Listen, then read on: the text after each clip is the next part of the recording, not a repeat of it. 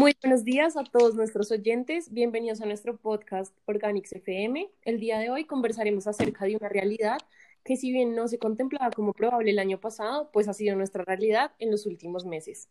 Bienvenido, Samuel. Así es, Natalia. Conversaremos acerca de los estados de excepción, qué consecuencias acarrean y qué ocurre con los derechos fundamentales de las personas. Y es que la crisis ocasionada por el COVID-19 hizo que los países afectados tomaran medidas extraordinarias. En América Latina, los estados de excepción se utilizaron para decretar cuarentenas, toques de queda o el cierre de algunas actividades económicas, todo con el fin de contener la expansión del virus. Estas medidas son necesarias para defender el derecho a la vida, sí, pero implican restricciones a los derechos como las libertades de circulación, reunión, educación y también al ejercicio de actividades económicas y profesionales. A su vez, podríamos decir que a la sombra de la pandemia se fortalece el poder presidencial y se debilita el sistema de contrapesos y el control institucional. De acuerdo. Entonces, pasemos a explicarle a la audiencia qué son los estados de excepción. Estos se tratan básicamente de una manera de exceptuar el derecho mediante el derecho. Y hay tres tipos. El primero es el estado de guerra, que está en el artículo 212 de la Constitución Política. Aquí, el presidente con la firma de todos los ministros puede declarar estado de guerra exterior, el gobierno tiene las facultades necesarias para defender la soberanía, atender los requerimientos de guerra y procurar el restablecimiento de la normalidad frente a otro país. Solamente procede si el Senado lo autoriza, salvo que a juicio del presidente fuere necesario repeler la agresión. Y los decretos legislativos que dicta el gobierno suspenden las leyes incompatibles con el estado de guerra y dejan de tener vigencia una vez sea normal todo. El segundo es el estado de conmoción interior se da en caso de grave perturbación al orden público que atente contra la estabilidad institucional, seguridad del Estado o la convivencia ciudadana y no se pueda controlar mediante los mecanismos normales. Esto es bastante importante. El presidente, con la firma de todos los ministros, lo declara. Es por un término no mayor a 90 días, prorrogables hasta por dos periodos iguales. El segundo periodo requiere concepto previo y favorable del Senado. El tercer estado de excepción es el estado de emergencia económica, social y ecológica cuando pasen hechos distintos a los ya descritos que perturben o amenacen de forma grave e inminente el orden económico, social y ecológico del país o gran calamidad pública, el presidente, con la firma de los ministros, lo declara por periodos hasta de 30 días, que sumados no pueden exceder 90 días.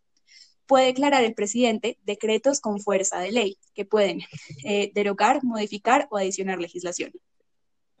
En el caso de la pandemia por el COVID-19, el estado de excepción que se declaró fue el estado de emergencia económica, social y ecológica, debido a que, de acuerdo con la Corte Constitucional, en la sentencia C 145-2020, los efectos que trae la pandemia repercuten en el orden económico y social, involucrando afectaciones o amenazas intensas sobre los derechos constitucionales de los habitantes del territorio nacional. Ok, perfecto, Juani, pero yo tengo una duda y es cómo funciona el control que se hace en esta situación. Pues Samuel, eso es importante. Hay un control automático. El decreto que declara el estado de excepción y los decretos legislativos expedidos tienen control de constitucionalidad. Y yo quisiera resaltar que precisamente con la Constitución del 91 es que se constitucionaliza el estado de excepción y se le aplican los siguientes principios. El principio de taxatividad, que dice que deben darse todos los elementos del estado de excepción y el tiempo de duración. El principio de formalidad, que recalca la declaración del estado de excepción, también notifica a la sociedad, expresa el hecho que habilita el estado de excepción y existen los controles políticos. Asimismo, existe también el principio de proporcionalidad, que yo considero que es el más importante. Este afirma que se supone que no pueden darse que no pueden suspenderse derechos humanos, no se interrumpirá el funcionamiento de las ramas del poder público, pero también los decretos legislativos deben guardar una relación de estricta causalidad con la anormalidad y su resolución pues las medidas deben ser proporcionales con la gravedad de los hechos, pero pues lo son. Hay otros principios, pero por cuestiones de tiempo creo que estos serían los más importantes. Bueno, entonces, querida audiencia, ¿qué consecuencias tiene esto? Primero, el presidente está en estrecha conexión con el legislativo, pues emite decretos que son materialmente ley, es decir, decretos legislativos. La Corte Constitucional es la que los revisa. Y segundo, el Ejecutivo no tiene que pasar por todo el procedimiento legislativo. Entonces, hay dos temas fundamentales eh, y de los cuales me gustaría saber su opinión. Primero, lo que ocurre con los otros derechos, porque es evidente que se pretende proteger el derecho a la salud y a la vida, pero a costa de otros. Sí, bueno, Juan, y yo pienso que se trata de una situación en la que es necesario hacer una ponderación, pues hay una colisión entre derechos que, también se permite analizar la relación entre las libertades fundamentales y sus posibles limitaciones. Por esto, el gobierno nacional, en la búsqueda de proteger derechos como la vida o la salud, que son tan importantes, ha tenido que adoptar medidas que restrinjan otros derechos. Pero esto ha sido realmente necesario, a mi modo de ver, y tiene una justificación sólida, ya que cuando se analiza la idoneidad de la medida, se determina que ésta logra los fines constitucionales y al hacer ese test de razonabilidad en, cuanto tiene que ver con la finalidad de la medida, se busca efectivamente proteger la vida, derecho fundamental. Luego, en la necesidad de la medida, no hay medios menos lesivos, por lo menos no que yo vea, de derechos fundamentales, y por esto es necesario restringir otros. Por último, si hablamos de proporcionalidad en sentido estricto, permite identificar que al comparar los fines de la medida, esta medida sí permite lograr los fines estipulados, pues se evita el contagio y se conserva la vida. Bueno, pues yo no estoy tan de acuerdo, porque si verdad que lo que se intenta hacer es proteger el derecho a la vida y a la salud de los ciudadanos, pues no es evidente al momento de ponderar que las medidas tomadas sean las más adecuadas. Si se habla acerca de ponderación, significa que se deben dejar en un segundo plano unos derechos para poder privilegiar a otros. En este caso, los derechos en juego son el derecho al trabajo, el derecho a la libertad de locomoción, la dignidad humana, bueno, entre otros derechos. Y en un primer plano, esto parece evidente que mm, proteger el derecho a la vida y a la salud prima sobre cualquier otro derecho, pero momentáneamente eh, se deben privilegiar más.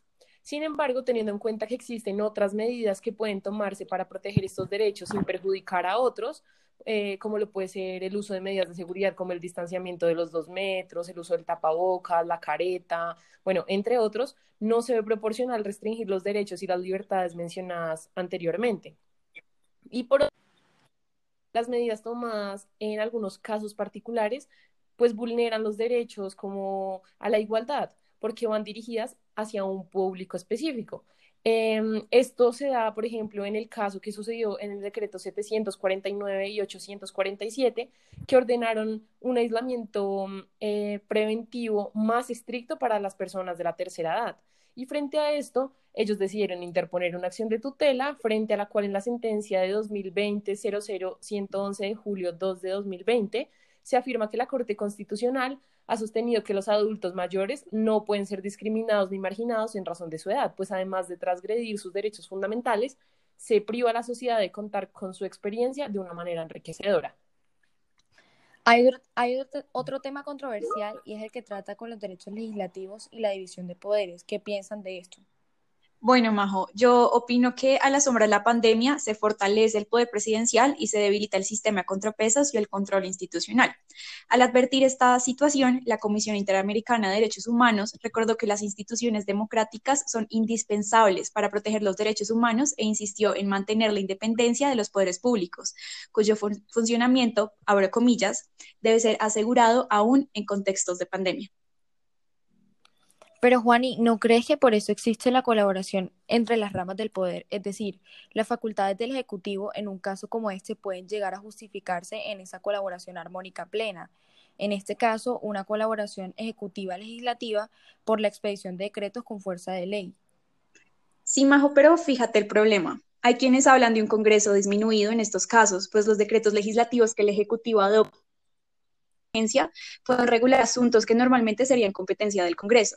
Esperar que el Congreso adopte las medidas adecuadas tomaría mucho tiempo y la pandemia no espera. Hemos visto que el Congreso ha tenido grandes dificultades para adaptarse a las circunstancias, problemas técnicos y disputas eh, sobre la viabilidad de las reuniones virtuales.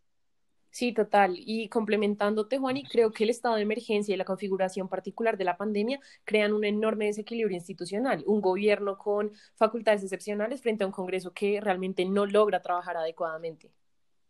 Bueno, y ajá, ¿y qué pasa con la Corte Constitucional? Eso es lo otro, Majo. Yo creo que en compensación la figura del estado de emergencia implica que la Corte controle la constitucionalidad de los decretos legislativos, es decir, la Corte puede ejercer el papel de contrapeso que normalmente ejecutaría el Congreso. Sin embargo, la Corte ejerce un control de conformidad a la Constitución y por tanto no reemplaza del todo al Congreso. Por lo demás, este control también toma tiempo en la situación actual, un órgano con la jerarquía clara como el gobierno es más ágil que uno que depende de la deliberación de sus miembros, como es la Corte Constitucional. Y pues esa creo yo es la razón del desequilibrio institucional, donde tenemos a un actor que tiene mayor capacidad de tomar decisiones rápidas y contundentes, que es el Ejecutivo, y termina por monopolizar de cierta manera la iniciativa política, un peligro obvio para la democracia y su equilibrio de poderes. Sí, total, Samuel. Algo muy grave también es que el gobierno tiene la tentación de abusar de esta ventaja y la forma más clara de hacerlo consistió en reglamentar la cuarentena mediante decretos ordinarios que no están cubiertos por el mecanismo del estado de emergencia, tratando así de evadir el control de la Corte. Supongo que lo más importante eh, frente al Ejecutivo es el control de la Corte Constitucional.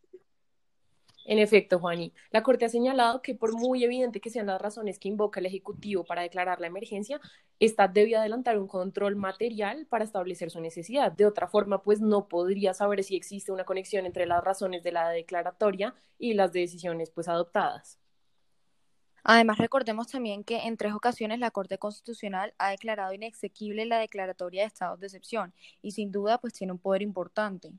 Sí, pues estos controles son indispensables para asegurar la proporcionalidad de las medidas que adopta el Ejecutivo y la vigencia de los pilares de orden constitucional. Bueno, como nos pareció bastante interesante la temática tratada el día de hoy, queríamos hacer una recopilación antes de terminar para dejarlos con una idea que resume todo lo ya explicado.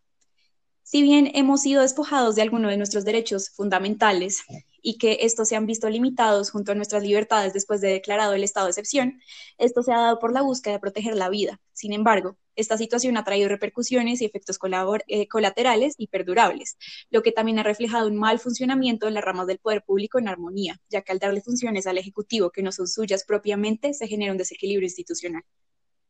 Muchísimas gracias, Juanita, Samuel y María José. Gracias a todos nuestros oyentes por escucharnos el día de hoy. Nos vemos en un próximo capítulo de Organics FM. Adiós.